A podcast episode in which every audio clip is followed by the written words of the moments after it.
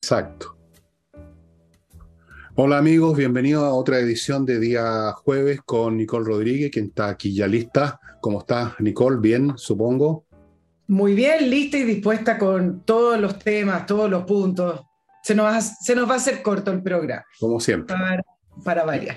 Eh, me gustaría empezar, si me lo permiten, con algunos ejemplos nuevos que han emergido en las redes. Yo no estoy en las redes, pero me mandan siempre eh, facsímiles, fotos así sacadas de los Twitter y cosas, de esta oleada, estos borbotones de rabia, resentimiento, desdén y arrogancia de aquellos que se sienten perdedores y que como todos los arrogantes y todos los que se creen macanudos, si no lo siguen, entonces porque uno es idiota, uno no vale nada.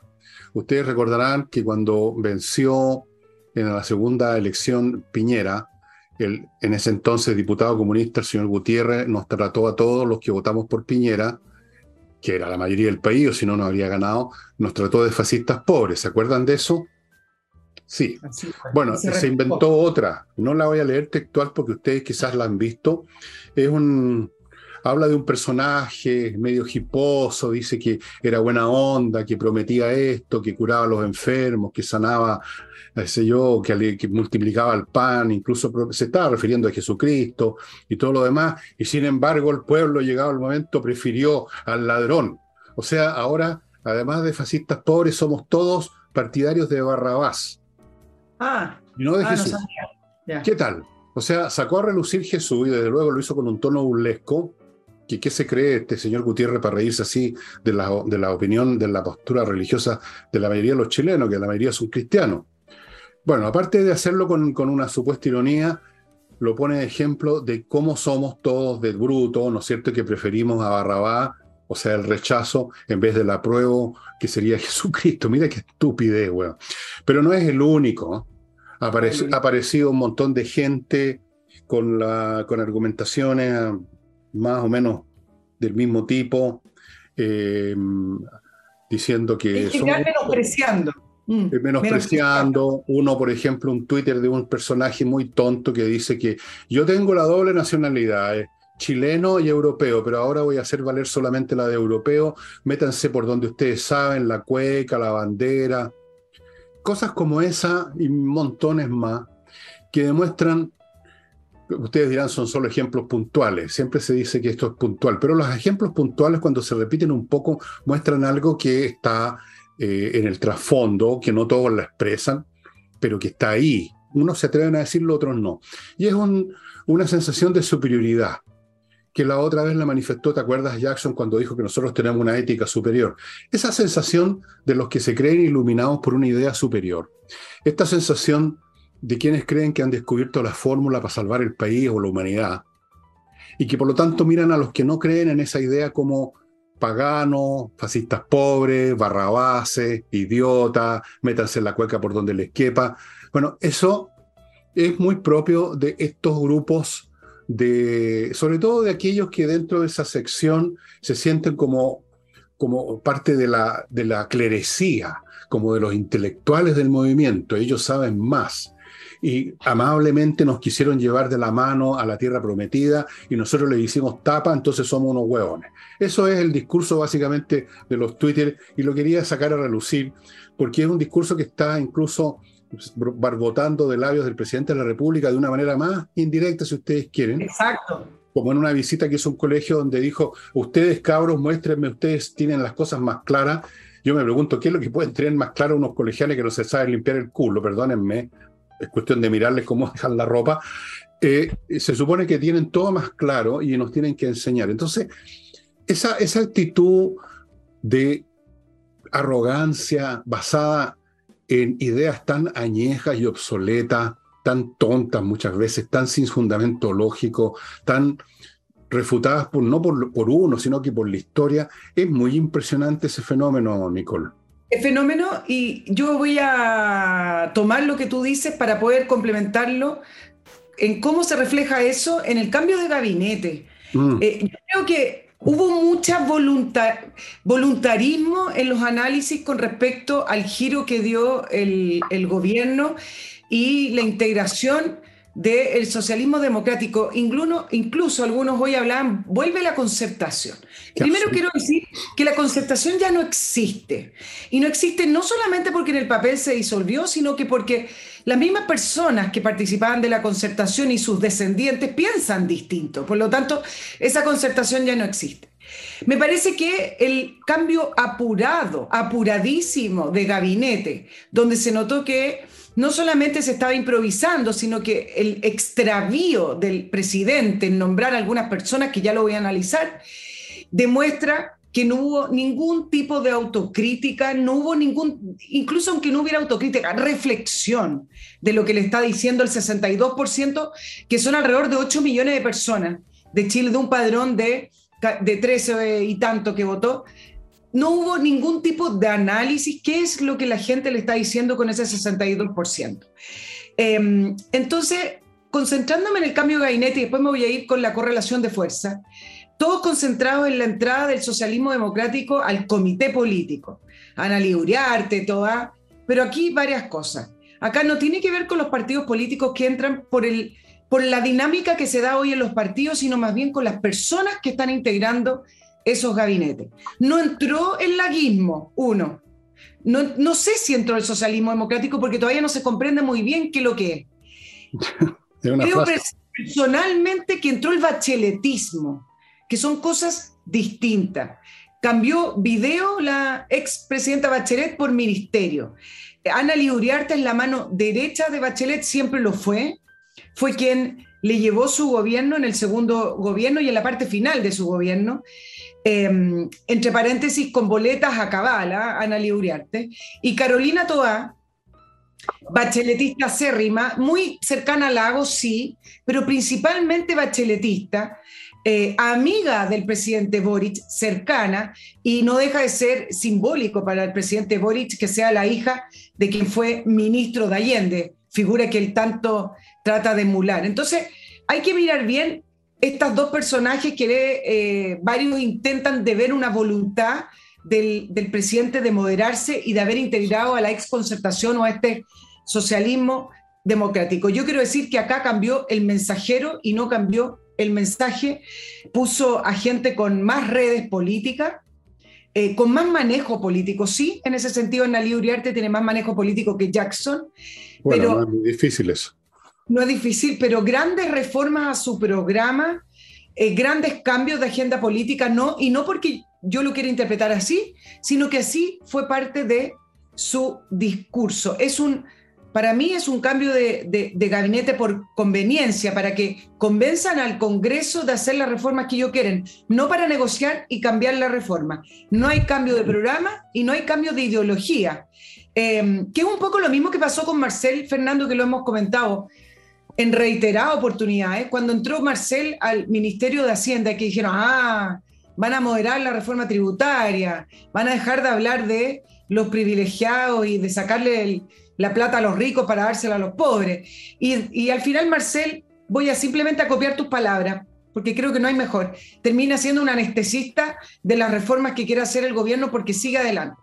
Hoy, el único que giró moderadamente fue Marcel, y ya voy a adelantar por qué, al decir que las reformas del gobierno deberían moderarse y deberían cambiar. Por lo tanto, también podríamos recordar un poquito lo que fue Bachelet, que su gobierno estaba fracasando y después con crisis económica cambió al, equipo económico y puso a Nicolás Esaguirre. Y varios decían, ah, Nicolás Esaguirre lo hizo muy bien en el gobierno de Ricardo Lago. Pero el Nicolás Aguirre de Bachelet II no fue lo mismo que Nicolás Aguirre de Ricardo Lago, porque el jefe era distinto, porque la agenda era distinta, porque el programa era distinto. Por lo tanto, acá hay muchas ganas de creer que este gobierno dejó de ser revolucionario o radical en sus propuestas eh, y de que cambió producto del resultado del domingo. Quizás lo haga, pero yo estoy analizando hoy y el cambio de gabinete no lo ha hecho. En el gobierno siguen los Ahumada, sigue de jefe de gabinete Matías López Andía, Matías Mesa López Andía, quien es también parte de los no más no TLC y una serie de, propuestas para la reivindicación de los pueblos mapuche. Sí, Diego Pardo lo cambiaron a energía, que viene de ese espacio público, por lo tanto, acá la conclusión es que es un gabinete de la prueba. Carolina Toa, acuérdense que fue vocera y una de también de las personas que llevó adelante la campaña eh, del, de, la, de la prueba. Junto con esto, a Carolina Toa, si usted, esto les voy a contar como anécdota, llevaban tres meses sacándola del ostracismo y de repente apareció Carolina Toa, hace tres meses más o menos, cuatro, tres meses, escribiendo columnas. Mm. ¿Cómo aparece de la nada escribiendo en la tercera, de repente con cartas de opinión en el Mercurio? La candidatearon, la, empezaron a em, encaminar para que a resucitar, esa es la palabra, para que esta amiga del presidente Boric la, nombrara cuando tuviera que cambiar el, el, gabinete. Y decir que esta frase del fin del octubrismo también, que la analizamos el día martes en el programa, Fernando, y que también lo explicamos desde que no es el fin, sino que es una nueva etapa. Bueno, el octubrismo, a raíz de la conclusión que uno puede sacar del cambio de gabinete, sigue instalado en el gobierno, sigue en la moneda y son quienes se beneficiaron del estallido de octubre y ahí están y no cambió para nada la agenda. Eh, solo dos comentarios y a propósito de, los fake news y que tú hablabas de, cómo analizan desde la prueba la derrota. Eh, con este gabinete también se acabó esta promesa de la renovación de la política y del estándar moral, ya que ambas personas que integran el comité político están involucradas en el financiamiento ilegal de la política. Carolina Toá no solamente tiene un juicio de cuentas pendientes con Contraloría cuando era alcaldesa de, el, de Santiago, sino que ella boleteó a Sokinich, eso está en el proceso, por lo tanto, eh, esta promesa de eh, Boric y compañía de la renovación de la política con otro estándar se acabó, así como se acabó, me imagino, porque si no ya sería una cosa media ilógica, de seguir vilipendiando los 30 años, que desde ahí nace también el cambio constitucional, por lo demás, ¿ah? em, y de decir que fueron los 30 peores años del, de, Chile prácticamente. Bueno, en el programa de ayer eh, lo dije claramente que este gobierno está más allá del punto de que no va a retornar a ninguna cosa. Yo creo que esto es clarísimo y me ha llamado la atención viendo algunas prensa, alguna prensa la que tengo paciencia por ver, eh, algunas personas hablando de un giro hacia la centro izquierda. ¿Qué es eso? ¿Qué es la centro izquierda en primer lugar?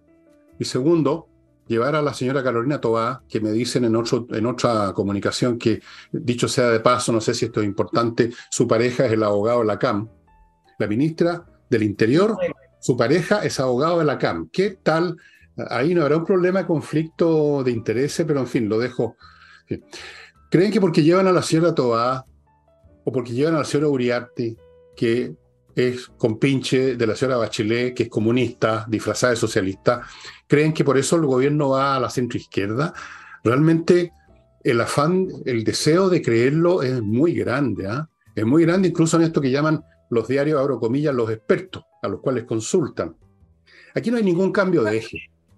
Ahora, la única novedad es que a las cabriolas a las cabriolas mediáticas falsas y mentirosas y a los maquillajes que se pone Boris para ir disfrazando y empastelando con crema pastelera, para irnos lubricando, tú sabes qué, para llevarnos al camino que quieren, como lo han hecho todo este tiempo.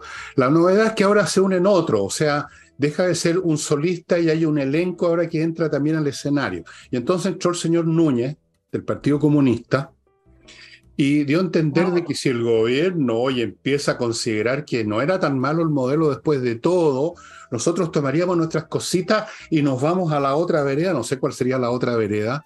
Yo creo que iría otra galaxia, sería lo mejor. Lo de la vereda no nos, no nos vale. No, no. Haga como Baradí, diga que no va a volver a la política si gana el rechazo. Espero que Baradí cumpla su palabra y que vaya a escribir su historia secreta a Tailandia o alguna cosa así. O la siga escribiendo para callado, sin tanta bulla. Eh, eso es una comedia de Núñez. Si el Partido Comunista está manejando esta cuestión, no, se vengan a hacer los que están un poco sentidos, porque, como dijo Núñez, este cambio de gabinete como que fue un poquito amargo para ellos. ¡Uy, pobrecito! Un poco amargo. Y resulta que tiene a la ministra de Trabajo Comunista, cosa que antes no ocurría, en la, la mesa, el, ¿cómo la llaman? Eso, la cuestión política, el, lo que sea, la chacharacha política. Tienen a la señora a la señora Tobá, que podrá tener una cara de ángel, de angelito, pero tiene su pareja de abogado a la CAM y dejó la crema en la, Municipalidad de Santiago y es bacheletista hasta el alma. Body and soul. Entonces, ¿de qué está hablando? ¿Y de qué están hablando los expertos? Aquí no hay ningún rumbo. Además que no pueden, no tienen otro rumbo. Ellos quemaron las naves hace mucho tiempo como políticos y como generación. Incluso desde que eran cabritos y andaban tonteando, pintando paredes y echando abajo semáforos. No tienen otro camino, no saben hacer otra cosa. No tienen inteligencia suficiente incluso para pensar en otra cosa. Están embarcados en ese tobogán y por él van a continuar y nos van a querer arrastrar a todos nosotros. Y ante eso, y quiero tu opinión, Nicole, me preocupa la debilidad conceptual de quienes, lamento decir esto, pero personas que les tengo algún respeto, hablan de que el país necesita un gran acuerdo. No, no necesita un gran acuerdo porque en primer lugar es imposible necesitar algo que no se puede lograr cuando tú tienes un bando que está absolutamente casado con una idea que pase lo que pase y reciban las derrotas que reciban, la van a seguir adelante. Aquí no es cuestión ya de acuerdos. ¿Acuerdos entre qué cosas en primer lugar te pregunto? Sí, yo voy a, tomar tu pregunta y te voy a dar mi opinión con respecto al vacío de poder que hay actualmente. ¿ah? Pero antes, perdóname, ah, Nicole, voy a mi primer bloque y luego me, me comentas lo que tú piensas sobre eso. Eh, compre oro, estimado. Si tiene usted ganas de tener una póliza de seguro que vaya más allá de las promesas hacia la centro izquierda, compre oro en compreoro.cl, en el sitio de ellos. Puede hacerlo, comprar oro de verdad, el metal precioso, los lingotes, la plata también, 99,9% pureza certificado por la Universidad Católica. El oro, el oro, la plata, plata, puede comprarlo en compreoro.cl, puede comprarlo en Alonso de Córdoba 5870, o puede, si vive o anda por, ahí, por Iquique, ir a la zona franca y lo compra con precio duty free. Si usted tiene pisos, bueno, tiene que tener un piso, sino dónde, como, como camina, en su casa. Piso flotante, parquet, esas cuestiones de plástico que no sé cómo se llaman, alfombras, todo eso, piedra pizarra. SMF Soluciones Masterfloor tiene todos los productos que requieren para mantener esos pisos en buen estado y más bonito. El, el, parqué brillante, la piedra pizarra brillante, todo brillante y bien cuidado. Esta es una empresa pyme que está dedicándose a esto desde el año 2001. Conocen el negocio muy bien, no ponga cualquier producto porque puede dejar la crema, estimados amigos. Continúo con el famoso Hotel Elun, que espero que esté saliendo una foto nueva muy bonita donde se ve cómo las ventanas de las piezas dan todas al lago. Un hotel que está en Frutillar, precioso, al medio de Frutillar, a unos metros del Teatro El Lago, todas las piezas con vista al mar, todos los inquilinos que lleguen ahí, todos los huéspedes con vista al bar que está abierto todo el día, al restaurante que le ofrece toda clase de platos. Hay jardines, hay jacuzzi, hay sauna, hay una biblioteca, hay sillones para sentarse a leer. De todo, amigos, lo va a pasar bomba en un lugar maravilloso, Hotel Elum. Si ustedes sacan, no me acuerdo cómo se llaman esos monos con puntito y rayita, SQ creo que, eh, de ahí del, del, mono que está a mi derecha, y hablan de que vieron esto en el programa mío, les van a dar un 20% de descuento. Aprovechenme ordéñenme, 20%, Hotel Elun.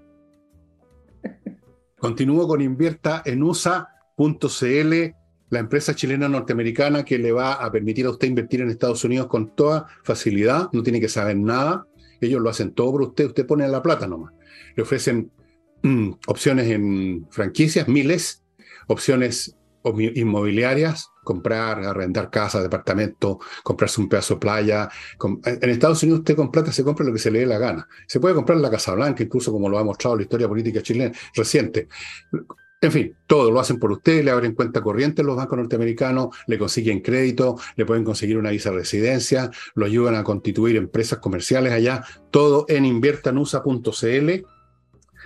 Continúo con Climo, la empresa chilena premiada que instala la climatización, o sea, para todo el año, más eficiente del mundo, con los dispositivos de mejor calidad, la mejor instalación y la mejor mantención. Y ahora Nicole nos va a ilustrar con su análisis de lo que yo le pregunté.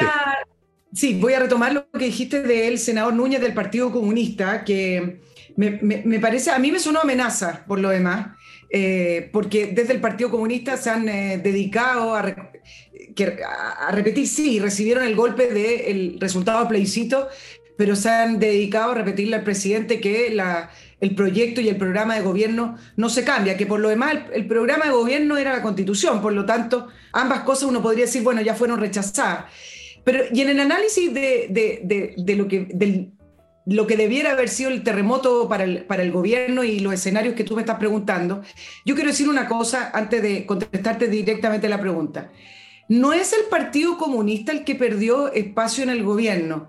De, hecho, si no fuera por el, episodio de Nicolás Contaldo, no habría mucho análisis con respecto a si el Partido Comunista eh, salió perdiendo o no, del punto de vista de influencia en el gobierno. No estoy hablando con respecto al resultado del plebiscito. No, el Partido Comunista perdió la batalla de la Constitución, que son cosas distintas, pero el que salió debilitado de este cambio fue el, el Frente Amplio que de a poco se ha estado diluyendo entre el proyecto político del Partido Comunista y algunos que no tienen nada que decir. Lo, que queda del Frente Amplio en el gobierno son los amigos personales del presidente. El PC sigue instalado en el gobierno con un sinfín de subsecretaría, el mismo Contaldo está en la subsecretaría de salud, por lo tanto no resultó de interior, pero sigue en la subsecretaría de salud donde tiene contratada a la hermana de Palma Salamanca, por lo demás. Por supuesto. Y lo único compañera revolucionaria. Claro, y lo único que no le resultó fue esa subsecretaría, que imagínate el puzzle que se hubiera dado. La subsecretaría de Fuerza Armada a cargo del Partido Comunista y la subsecretaría del Interior a cargo del Partido Comunista, lo que significa que ambas instituciones que tienen que velar por la seguridad y el orden público, el día, el día lunes el presidente Boric decidió que cayeran en manos del Partido Comunista. Por lo tanto, ese discurso del presidente Boric diciendo que su prioridad iba a ser la necesidad de las personas, pongamos la primera necesidad de seguridad y orden público, a la basura, porque su diseño original era entregarle esa subsecretaría al, al Partido Comunista. Lo que me da la, impresión de decir, bueno, si no ganamos por, por, la razón, ganemos por la fuerza, ¿o no? Una cosa así. Pero ya lo han dicho. Y por eso lo han dicho. Comunista está Así es, por lo tanto, el primer diseño de gabinete de, cambio, que después producto, no de los Twitter, los Twitter fueron un insumo, sino ah. que producto de que el Congreso dijo que congelaba las reuniones con el presidente si seguía adelante con la nominación de Contaldo. En ese minuto fue que bajaron a Contaldo, pero la, conclusión es que el Partido Comunista sigue con la injerencia que tenía, que la capacidad de extorsión al presidente sigue, eh, y que uno preguntaría, bueno, pero ¿por qué tanto? Si igual el el presidente Boric no tiene, no, es del Partido Comunista, del Frente Amplio, bueno, le teme al Partido Comunista. Pueden ser como, como opositores y que llegaran a, a, salirse al gobierno, que yo lo dudo, pueden ser sus peores enemigos, porque ellos tienen, no solamente tienen dos senadores y tienen la misma bancada de diputados que el Partido Socialista, sino que además tienen calle, tienen los gremios y aprovechan de sumarse a los grupos radicales, por lo tanto la peor pesadilla para el presidente Boric sería que la calle volviera a convertirse en una zona de, guerra y de violencia como vivió Sebastián Piñera. Por lo tanto, me parece que está entrampado el presidente entre el extravío, la extorsión del Partido Comunista y la fuerza que tiene el Partido Comunista y la, y, la idea de no abandonar sus bases, que son el Frente Amplio, que no son con las ideas del socialismo democrático. El Frente Amplio es distinto al socialismo democrático, por lo tanto no lo puede abandonar. Tú me preguntabas, Fernando, con respecto a iniciar un nuevo proceso y... No, no. Yo te pregunté ah. si tú crees en eso del gran acuerdo. Porque esto es lo que planteó, se lo vi a, a Banque, el hombre del Amarillos por Chile, que Chile está pidiendo un gran acuerdo. Yo no creo en esto del gran acuerdo porque no veo en qué se, qué se podría acordar. No hay un terreno común. Tenemos aquí, por lo, como lo estamos viendo contigo y como todo el mundo lo debiera estar viendo, un gobierno que sigue en lo mismo, el Partido Comunista sigue siendo poderoso. Eh, es lo único poderoso que hay dentro del gobierno. El, Frente Amplio lo dijimos millones de veces en este programa, de que era, la nada misma, que iban a gravitar inevitablemente hacia el Partido Comunismo o hacia la disolución, y las dos cosas se están dando. Entonces, la pregunta, lo que te quería preguntar es si te parece si a ti te parece razonable, a mí no, pero a lo mejor a ti sí, esto de que Chile necesita un gran acuerdo. Porque para mí eso supone que existe, aunque sea en el horizonte, un ente respecto al cual se podría acordar algo. Yo no veo que haya un ente distinto al, que, al, ente que nos ofrece el gobierno. Fuera de eso hay reclamos, hay reproches, que no, nos ha, no ha escuchado la calle, pero yo no veo una opción que se pudiera entrar en una negociación con la otra opción y luego a partir de eso llegar a un acuerdo. Por lo tanto, ese gran acuerdo me parece a mí una frase vacía, una frase que suena bien, amorosa, amistosa, cariñosa, quizás lo que la gente quiere oír, pero yo no veo que tenga agua esa piscina. A lo mejor tú crees que sí. Eso es lo que te estoy preguntando. No hay agua, pero lo van a tener que hacer. Ahora, ¿qué opino yo? Que esas son discusiones de la elite política. Hay que echarle agua entonces. Esa, ¿De dónde sale? ¿Cuál es esa agua?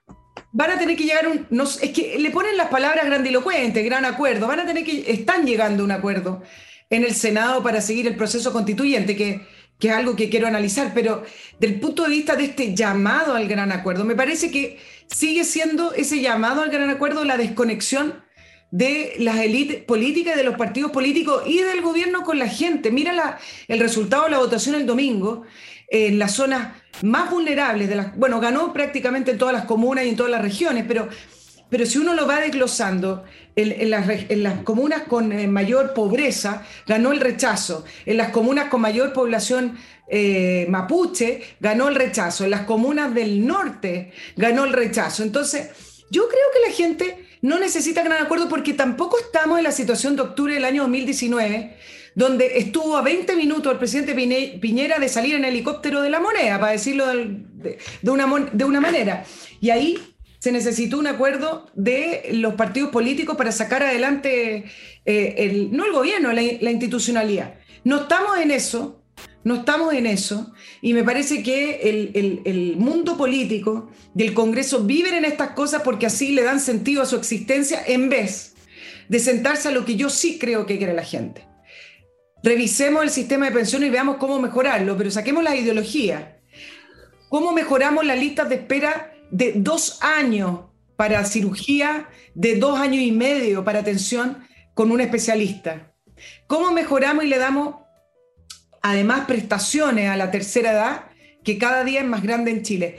Y la última pregunta, ¿cómo hacemos para crecer? Porque estamos entrando en una recesión, todos los indicadores. Entonces, yo creo que la gente está cansada de promesas, de estas cosas simbólicas, de los grandes acuerdos, de la gente quiere que se sienten en el Congreso, que el gobierno haga sus proyectos de ley, que se discutan y que se hagan. Yo no creo que la gente lo quiera. Ahora, si va a ocurrir un gran acuerdo, yo no, yo no creo que vaya a ser un gran acuerdo, pero van a llegar a un acuerdo, por lo que veo, para el nuevo proceso constituyente. Bueno, yo no creo que tengamos que acotar como hacen los políticos, el acuerdo o gran acuerdo a una cuestión meramente técnica de cómo hacemos una nueva constitución, lo cual asume que la gente quiere una nueva constitución. Hoy día casualmente vi un fulano, no sé de qué canal, un canal más o menos espontáneo, pero el hecho de que se instaló en una calle del centro de Santiago, desde luego llena de vendedores ambulantes, con estantes incluidos ya, pero con, institucionalizados los vendedores ambulantes, con la señora comunista que tenemos en la alcaldía allí, y le preguntaba a gente qué pasaba. Esto yo no lo estoy dando como un valor de encuesta, ni mucho menos, pero como curiosidad. ¿Usted cree que es necesario eh, iniciar un nuevo proceso constituyente? ¿O usted cree que es necesario reformar la actual constitución, la que tenemos, o que no hay que hacer nada? ¿Y sabes tú cuál fue la respuesta ganadora? Nada. Nada. Nada, pero abrumadoramente. Al cansancio. Que dijeron hay que reformar la actual. Hubo dos personas de todas las que preguntaron que sí, hay que empezar un nuevo proceso. Entonces, aquí no se trata simplemente de discutir cómo lo hacemos, cosa que además no se puede discutir sin saber para qué lo hacemos. Esto no es un tema de cómo, cómo jugamos el partido. Lo hacemos en una cancha de baby fútbol con seis por lado, lo hacemos con once. No, porque no estamos de acuerdo en qué clase de partido vamos a jugar en primer lugar. Yo cuando hablo de gran acuerdo me refiero a una opción a todo esto. Y no tampoco a un montón de problemas como los que tú mencionaste, que son temas de ley, que son temas de proyecto. Ahora, en ese plano se requiere algo mucho más grande que simplemente eh, discutir cómo se va a hacer la nueva constitución, cuando por último la pregunta sería, ¿realmente necesitamos entrar de nuevo en ese camino? Pongamos que sí, por un momento. Como yo mismo lo he dicho, en una de esas se instaló eso y hay que tomarlo, hay que tomarlo como lo que es como un hecho. Ok, dejémoslo a un lado.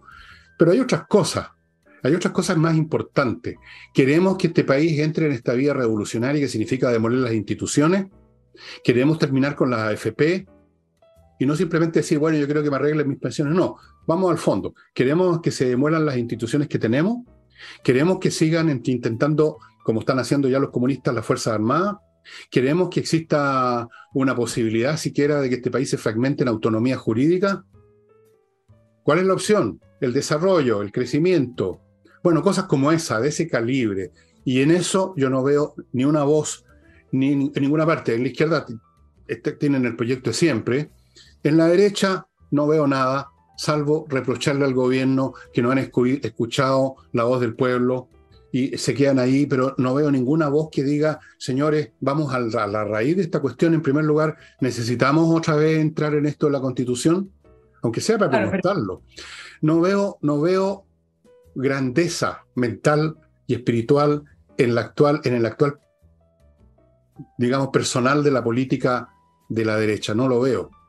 Eh, se han quedado en cuestiones intermedias y con muchas vacilaciones y todavía con bastante miedo, Nicole.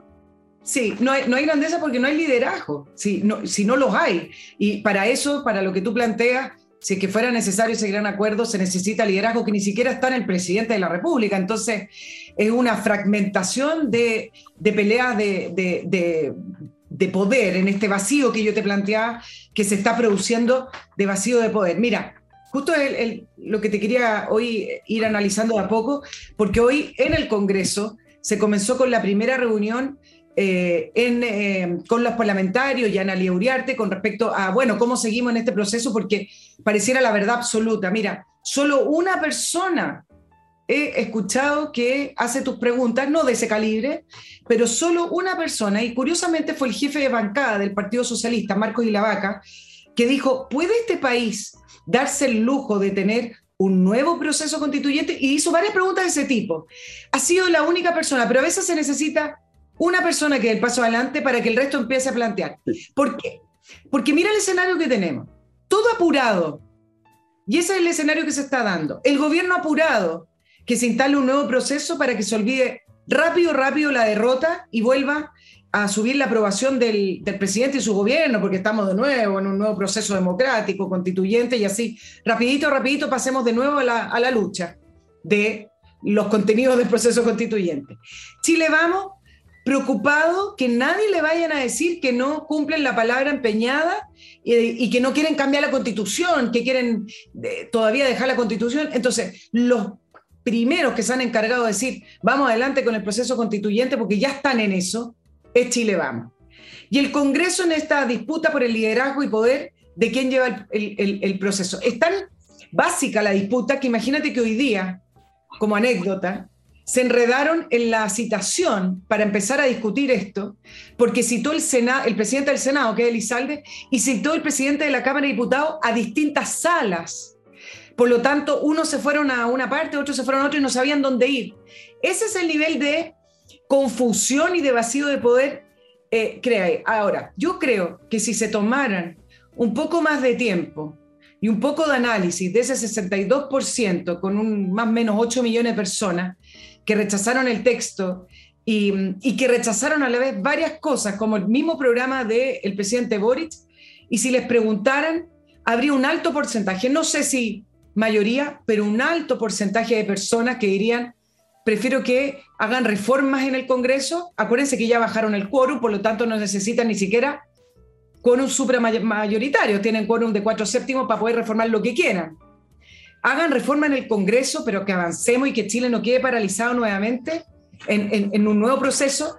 Y mira cómo lo plantean al revés. Elizalde, el presidente del Senado, decía, Chile no se puede mantener en esta incertidumbre. No, yo lo, yo lo planteo al revés.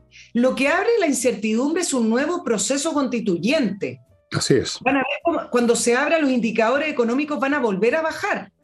Lo que abre la incertidumbre es lo que están haciendo ahora, porque si dejaran Finiquitado el tema, ok, se rechazó, veamos en el Congreso con reforma cómo le mejoramos la vida a las personas y hacemos, por último, la firma de una nueva constitución, todo simbólico con, con palomas en el aire y bandera y todo eso, la gente estaría igual de contenta eh, con esa reforma que con, no sé, y yo lo pongo en duda, que con un nuevo proceso que por mínimo va a durar seis meses. Entonces no vengan a decir que la incertidumbre es por el proceso constituyente y que la gente dice que quiere un nuevo proceso. El problema con, nuestro, con nuestro país en este momento no es ninguna cosa muy original. Es una tragedia que le ocurre a todas las, a las naciones. Voy a poner un ejemplo que lo he puesto otras veces, lo voy a poner de nuevo, no importa. Y es que en, en, una inmensa mayoría los políticos son una manga de mediocridades sin remedio. Todos ellos. Yo lo digo esto a propósito de la historia de Inglaterra en los años 30. Una sola voz, una sola voz, Winston, que era un tipo superior, era capaz de decir todo el tiempo el gran peligro que significaba el, señor Hitler en Alemania. Se reían de él, Nicole, lo trataban de borracho, se reían de él a grito. Hasta el último minuto, cuando ya había empezado la, la guerra con, con Alemania, cuando los alemanes estaban ya rompiendo las defensas francesas en mayo del 1940, y hay una película que lo muestra y está basado en hechos reales. Hasta el último momento, una buena parte de, los políticos ingleses querían llegar a un acuerdo con el señor Mussolini, andaban telefoneando Mussolini, el señor y Mussolini, a ver si Mussolini los ponía en contacto con Hitler, a ver si llegaban a algún arreglo. Así son de rascas. Pero lamentablemente en Chile no tenemos ningún Winston Churchill, ni siquiera uno que se parezca. A Alamán yo sé que a él le gustaba mucho Churchill, le admiraba mucho Churchill, pero no, pero no, Churchill no salió del país rajando cuando hubo problemas.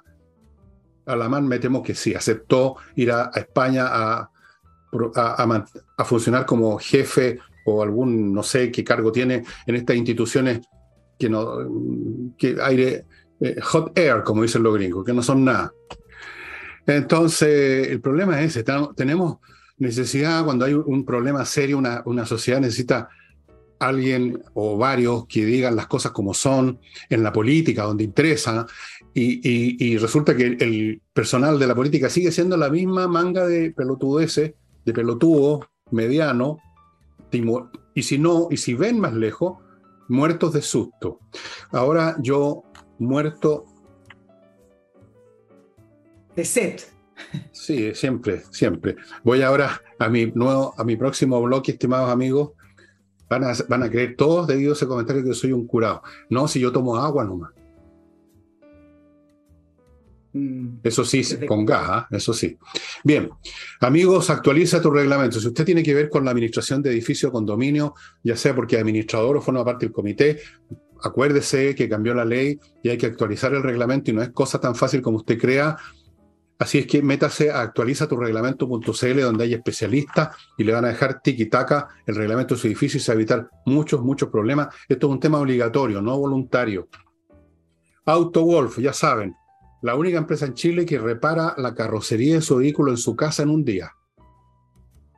En un, su casa y en un día a la vista suya, amigo. Así que el trabajo necesariamente tiene que ser impecable y de hecho dar un año de garantía, póngase en contacto lo antes posible porque la cola se va haciendo cada vez más larga y si usted quiere tener su auto estupendo y no con una capa de pintura y debajo con pura masilla nomás, como hacen algunos talleres, póngase en manos de autowolf.cl y si sus problemas no son de carrocería, sino que son legales, lo están llevando a un juicio por, o va a llegar un juicio por un tema de herencia que son espantosos, o en un divorcio que peor todavía, o con muchos otros, salinasyojeda.cl es el sitio donde usted va a encontrar y va a contactarse con el buffet de quién? De Salinas y Ojeda, por supuesto, especialistas en temas civiles, muy alta tasa de éxitos legales. Amigos, no se confíen en las recomendaciones de los amigos que se las creen saber todas. No, yo conozco un abogado muy bueno, que sobrino de no sé quién. Olvídese de eso salinasyojeda.cl y termino este bloque con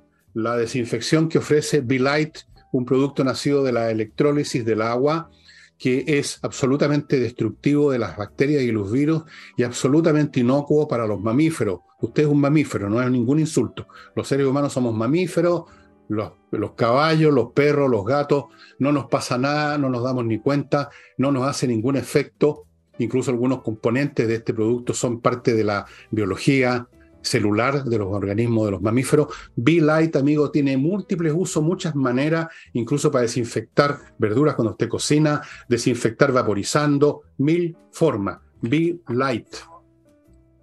Volvemos con Nicole. Sí, no tú hablabas de miedo, Fernando, y me, parece que hay que eh, por lo menos comentar un poco lo que pasó hoy eh, y ayer, que de a poco se ha estado calentando en la calle, ayer de telón de fondo del cambio de gabinete, no los estudiantes, voy a decir las personas eh, vestidas uno de overoles blancos, otro encapuchado, empezaron a caminar hacia la moneda, destruyendo, tirando bombas molotov un poco.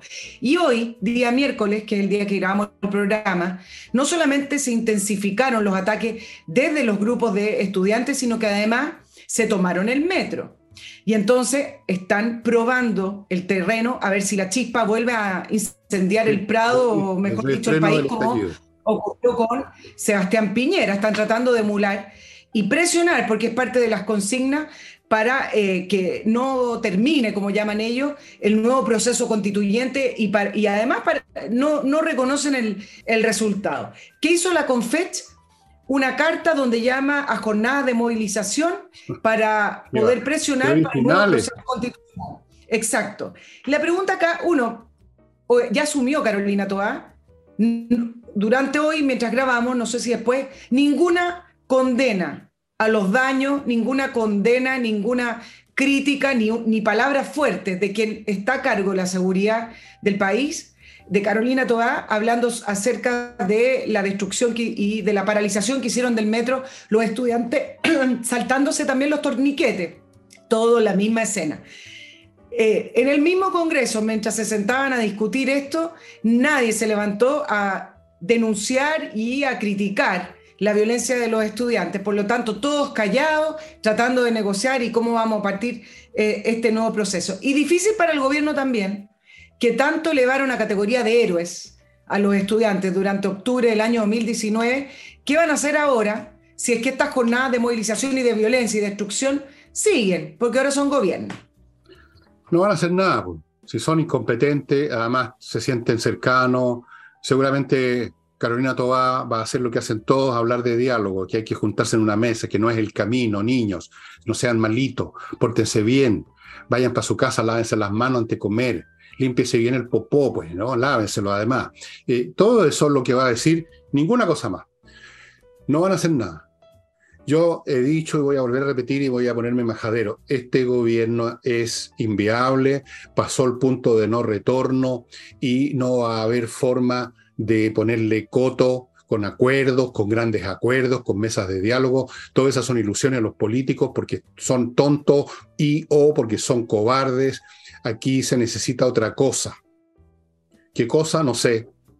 Pero claramente que con, esta clase política, con estos pobres aves que tenemos en todas partes, o cómplices, o miedosos, o necios, ¿qué solución va a haber? Pues lo que va a ocurrir es que van, en el fondo siguen, dejan al gobierno que sigan la suya yo anuncié que iba a haber un reestreno del llamado estallido social y una vez más las realidades me están dando la razón. además, no se trata solamente que yo deduzca, hay cosas que las deduzco y otras que me informan.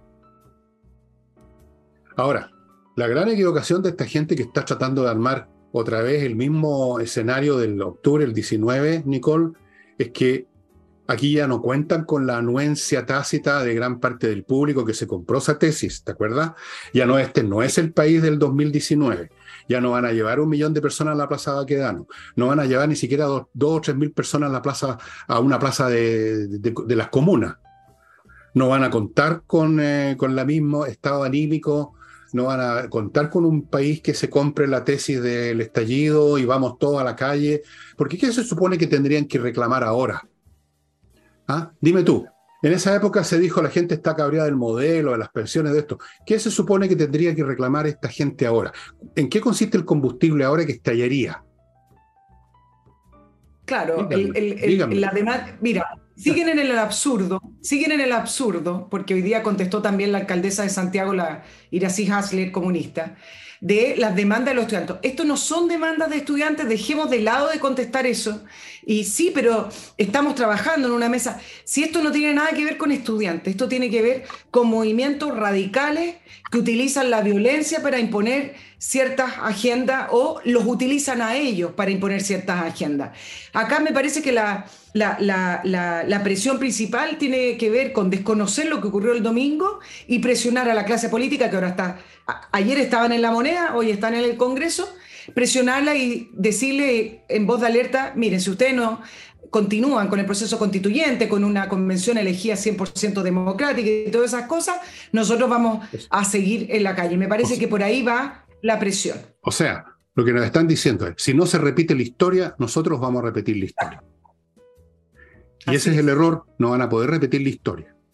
Yo les puedo contar, no sé si, yo creo que no debiera en realidad. Pero el ánimo, el ánimo, hay que tomar en cuenta el ánimo no solo del ciudadano común y corriente, que es distinto, eso lo hemos dicho, sino que el ánimo de los miembros de otras instituciones, que tampoco es el mismo del octubre del 19. Voy a irme a un caso concreto, carabineros. A pesar de que el alto mando no se puede esperar gran cosa porque son más políticos que uniformados, muy débiles, muy... Eh, el ánimo que hay en la institución un poquito más abajo, hasta el final, un poquito más abajo de la dirección central, de la dirección general para abajo, ya no va a ser como fue en octubre del año 19. Ha pasado demasiada agua bajo ese puente. Han sufrido demasiados ataques. Han sufrido demasiadas acusaciones, han sido objeto de demasiadas humillaciones, han sido objeto de demasiados desprestigios, han sido objeto de demasiados ataques físicos. Hay carabineros quemados, hay carabineros que perdieron la pega, hay carabineros que fueron a dar a las cortes. Si ustedes creen que el ánimo de la tropa, y no solo la tropa, sino que subiendo para arriba, hasta bien arriba, como dije, hasta un poquito más abajo de la dirección general. Si ustedes creen que el ánimo en esa institución es el mismo que en el año 2019 y el año 20, están súper equivocados. Así que los papitos que incluso vitorean a sus hijos que salen a estas cosas, yo le diría, tengan cuidado, niñitos. Ahora... Y esto no importa lo que diga el señor eh, Boric, las cabriolas que haga, las caras que ponga, de que vamos, hay que respetar no sé qué cosa. Olvídense de eso, están jugando con fuego. Y no quiero mencionar otras instituciones, no es el clima. Aquí se tomó nota de lo que dijo el pueblo. Así hay, hay, hay, quienes han tomado nota. El gobierno no, pero hay otros que tomaron nota, Nicole, de lo que pasó el domingo. Lo tienen clarísimo. Entonces, estos que están con la idea de que pueden reestrenar el estallido social, no saben, están, están prendiéndole la mecha una bomba que, sobre la cual están sentados. Mira, tú me preguntabas por el gran acuerdo. A mí me parece que el único gran acuerdo que debería haber en el Congreso y con el gobierno también firmando es que nunca más van a avalar la violencia y la destrucción como acción política. Ese es el único gran acuerdo, porque todo el resto se puede negociar, se puede discutir, puede reformar. Renunciar a la violencia. Uno, y dos, dejar de decir, cuando existen este tipo de manifestaciones de destrucción, que la calle está hablando, que los ciudadanos están hablando, y dejar de tomar a estos grupos violentos, manipulados o no manipulados, tomarlos como que es la voz del pueblo, la voz de la mayoría y la voz de los ciudadanos. Yo creo que eso ya, eh, me imagino, espero que parte del mundo político lo haya aprendido. Pero el único gran acuerdo es ese, porque lo que nos tiene en esta situación fue el haber avalado la acción destructiva y la violencia como método político. Me parece que esa haría una gran diferencia. No sé, puede ser, no creo. ¿Ah? ojalá, pero no. Yo, no. Yo, creo que yo creo que ni siquiera van a llegar a ese acuerdo. Los mismos de siempre se van a negar a firmar un acuerdo como ese, porque para el Partido Comunista y sus socios de ruta, los tontos útiles que van con ellos, existe una cosa que para ellos sagrada que se llama violencia revolucionaria, que es legítima y justificada la única violencia, o la más, para ellos que real es la, el uso de la fuerza pública. Esa no la pueden aceptar porque es la, esa es la fuerza, la violencia de los momios, la violencia del sistema, la represión capitalista. Así que ni siquiera llegarían a un acuerdo. Y si llegaran, sería una mentira, porque en todo caso, los grupos que están manejando estas cosas no están sentados necesariamente en el Congreso, tienen conexión con el Congreso, pero no están sentados ahí, se morirían de risa. Imagínate a los socios de Yaintul tomando en serio esto de que no, no aceptamos la violencia cuando para ellos es el, es el método.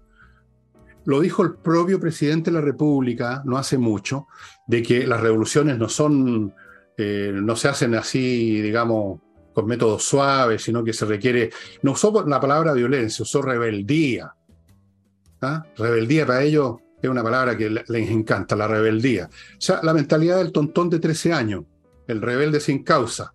Amigos, voy a otro, voy a otro, para cambiar de tema, voy a otro bloque comercial. Churchill, Churchill, renace, renace en Chile. patriciastocker.com, un bufete de abogados que se dedican a registrar su marca, amigo, y amiga, perdón, perdón, se me olvidó esa otra parte. Amigos y amiga, y amigue, y amigue, y amigo, y amigo. Uh. Si usted tiene una empresa nueva, con una marca nueva que inventó, regístrela, porque si no puede tener problemas con los frescos de siempre. patriciastocker.com es un buffet que se encargan de crear la marca, o sea, registrarla, conservarla, promoverla, y usted ya puede estar tranquilo de ahí en adelante. patriciastocker.com. Continúo con Fastmark, la solución para las empresas que tienen que traer constantemente de Estados Unidos eh, insumos para su producción por vía aéreo-marítima. Ellos son un courier de primera, chileno, conocedor de las necesidades de las empresas chilenas y también se pueden hacer cargo de servicios más menores de paquetería. Fastmark.cl. Continúo con Entrena Inglés, donde yo aprendí inglés.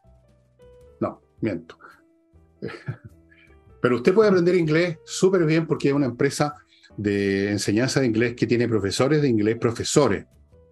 Profesores de inglés, las clases son online, son muy potentes, son muy buenas y por si usted tiene una duda puede pedir una clase de demostración de 40 minutos, ahí están los datos de cómo hacerlo. Continúo con Hey, el corredor más rápido de Chile para vender propiedades inmobiliarias, yo sé, siempre cuando uno quiere vender una casa, un departamento, un estacionamiento, cualquier cosa, uno quisiera que al tiro lleguen los compradores, ¿no es cierto? Y resulta que es lento en general con los corredores chilenos que tienen los métodos propios del decimonónico, más lento. Ángel Hey es rápido. Y si no me creen, pónganse en contacto con él. Y finalmente, les sugiero que entren en espacioajedrez.com para ver de los cursos que están dando hay cursos que no son presenciales, pero que usted baja un video toda la semana. Los cursos son súper accesibles, no cuestan más allá de 11 lucas. Usted cuenta con la posibilidad de ponerse en contacto con Pablo Tolosa por cualquier duda. Eh, hay un montón de cosas más que vienen en camino ya en espacioajedrez.com. Eh, lo siguiente, eh, todo lo que estamos conversando hoy, me parece que todavía, toda esta semana, las aguas todavía se están reacomodando y por lo tanto todavía estamos en, desarrollo de muchas situaciones y, del, nuevo reordenamiento político. Por ejemplo, se pidió la expulsión, ustedes saben, en la democracia cristiana, de quienes fueron abiertamente por el rechazo, pero sin embargo, a pesar de ese gallito que había entre la prueba y el rechazo, hoy terminó por renunciar del PIN. Por lo tanto, había que ver hoy. Renunció del PIN. Renunció hoy. Vamos a ver si efectivamente ese, ese grupo de senadores y de demócratas cristianos que iban por el rechazo, comandados por eh, Jimena Rincón y Matías Walker, termina siendo parte de la directiva y lleva el comando del, partido. Por lo tanto, todo lo que dijimos hoy tiene que ver con eh, estas aguas turbulentas del nuevo mapa político que, que, creo que puede ir variando. Estás triste porque se fue del PIN, yo lo sé. o sea, que voy a hacer yo sin poder decir del PIN. ¿Y por qué? ¿Qué razones dio del PIN? Bueno, porque, porque perdió el, el, apruebo y, la expresión que había sobre él y, al final. ¿Y por qué no siguen el ejemplo de del PIN otras personas tenemos hasta arriba? O sea, eso sería lo, lo más limpio, lo más, la operación más limpia de todas sería que el pueblo chileno se decida todo de nuevo, pero completo ahora que renuncie el presidente de la República, que renuncie todo el Parlamento, el Congreso, que renuncien todos estos señores y veamos qué quiere el pueblo chileno. Pues si no es el pueblo el soberano, no, no, es el pueblo el que lo citan a cada momento, no es el pueblo el que están oyendo la voz de la calle.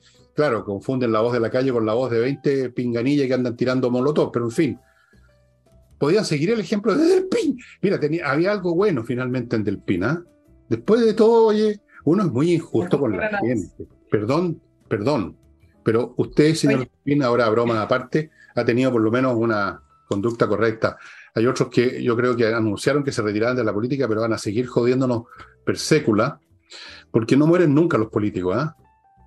Mira, la resucitación de Carolina Toá casi tiene, casi tiene las características de la, de la ascensión de nuestro Señor, poco, poco menos. Se tomó unos poco más. En vez de tres días se tomó ocho años, pero mira tú hasta dónde ha llegado ya.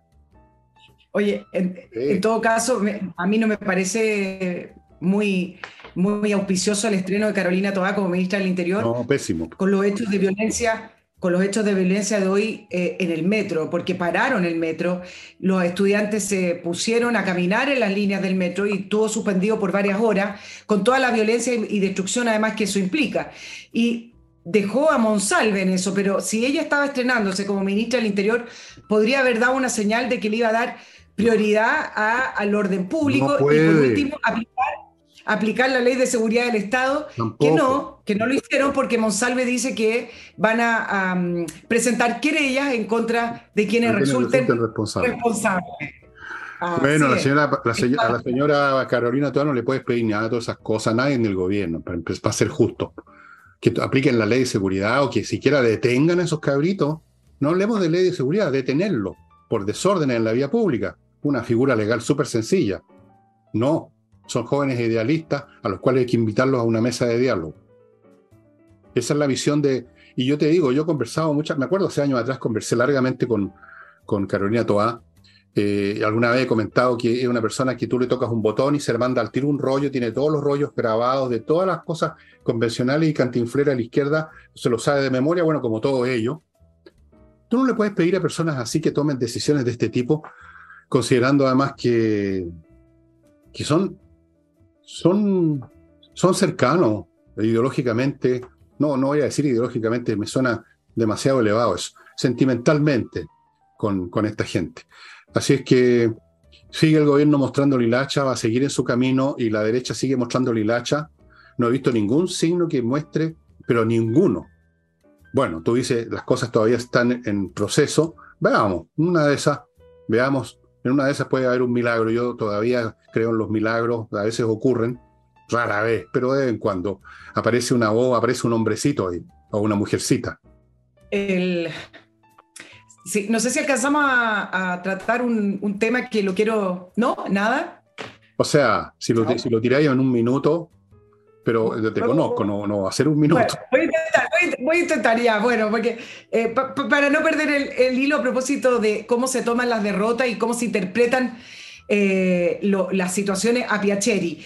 Y esto me voy a referir a lo que pasó en Argentina, que, Argentina tiene también eh, uno de los grandes problemas del continente de, Latinoamérica y algunos no le dan mucho más meses al, gobierno Fernández, yo no sé en eso, pero bueno, después del supuesto intento de asesinato a Cristina Kirchner, que dicho sea de paso, se borró el celular del atacante, mira tú, ¿ah? se reseteó. ¿Qué hizo el oficialismo? Dijo que el atentado se produjo por el odio que se difunde en los medios. ¿Cuál es la solución para el oficialismo en Argentina? Nueva ley contra el odio, que suena bastante bonito, pero que finalmente es para controlar y limitar a los medios de comunicación, a la prensa y la, la libertad de opinión. Quienes defienden a Cristina Kirchner dicen que su causa, esa causa judicial por malversación de fondos, por robarse Argentina, es producto de la campaña comunicacional contra ella, dicen. Eh, estigmatizan y la descalifican porque están en contra del kirchnerismo y puntualmente contra Cristina Kirchner y dice porque es un... Este, este caballero no es un atacante solitario, dijeron algunos, no, sino que son toneladas de editoriales, diarios, radio y televisión con discursos violentos contra Cristina Kirchner. Suena conocido, ¿no? Bueno, ¿por qué le digo que es relevante? Porque es la manera de actuar de la izquierda en torno a ciertas situaciones, ciertos resultados y cómo lo interpretan a favor de las reformas o de las ideas que ellos tienen. ¿Qué pasó acá en el plebiscito que fue el principio del programa? La interpretación de la prueba es que acá hubo fake news, campaña millonaria en los medios de comunicación que em, inventaba situaciones negativas que se podrían producir con el nuevo texto. Y entonces, ¿qué está haciendo la moneda a pasos sigilosos, pero a pasos constantes? Bueno, en el ministerio de Camila Vallejo se sigue avanzando para presentar este nuevo sistema de medios con más amplitud, más voces, más democracia se llama. Y más democracia. El, estilo comunista. Exacto, para poder regular finalmente los medios. ¿Y qué es lo que hicieron? Un tema chiquitito. El martes para el cambio de gabinete pusieron una lona negra y dejaron a los periodistas encerrados en uno de los patios de la moneda. Nunca, desde el retorno a la democracia, se había cubierto eh, yo, claro, por eso digo desde los 90, nunca se había dejado encerrados los periodistas de la moneda en, una zona determinada y, y nunca se había puesto una lona negra para tapar el escenario o la gente que estaba llegando para el cambio de gabinete. Es lo más antidemocrático que yo he visto. Bueno, mira, esto, esto me, ha, inspirado un tema para un próximo sábado de por qué las izquierdas son tan dadas a tergiversar la realidad y a, construirla. Ellos mismos hablan la teoría de la construcción de la realidad, que en el fondo es la construcción de las mentiras, ¿no? Y supongo yo, para tirar así una idea rápida, que la voy a elaborar más, que cuando tú eres un chanta perdedor, significa que te va mal en la realidad, que es donde lidiamos todo.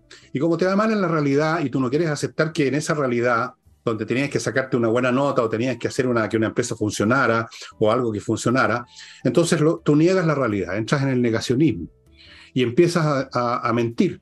Te conviertes en un mentiroso, luego te empiezas a, tergiversar. Y ahí tenemos al izquierdista clásico, que uno lo conoció en la universidad, eh, que no, no era malo para las matemáticas porque no le daban mate, sino que lo que pasa es que la matemática era una ciencia burguesa. Y cuando te cuento esta historia, algunos no me creen, pero los que estuvieron conmigo en la universidad en esos años se acordarán de quienes andaban con esa teoría de que había que eliminar las clases de matemática, estadística en la escuela de sociología porque era una ciencia burguesa. Ah. Entonces ahí está, los chantas negando la realidad porque es en la realidad donde se demuestra que son chantas.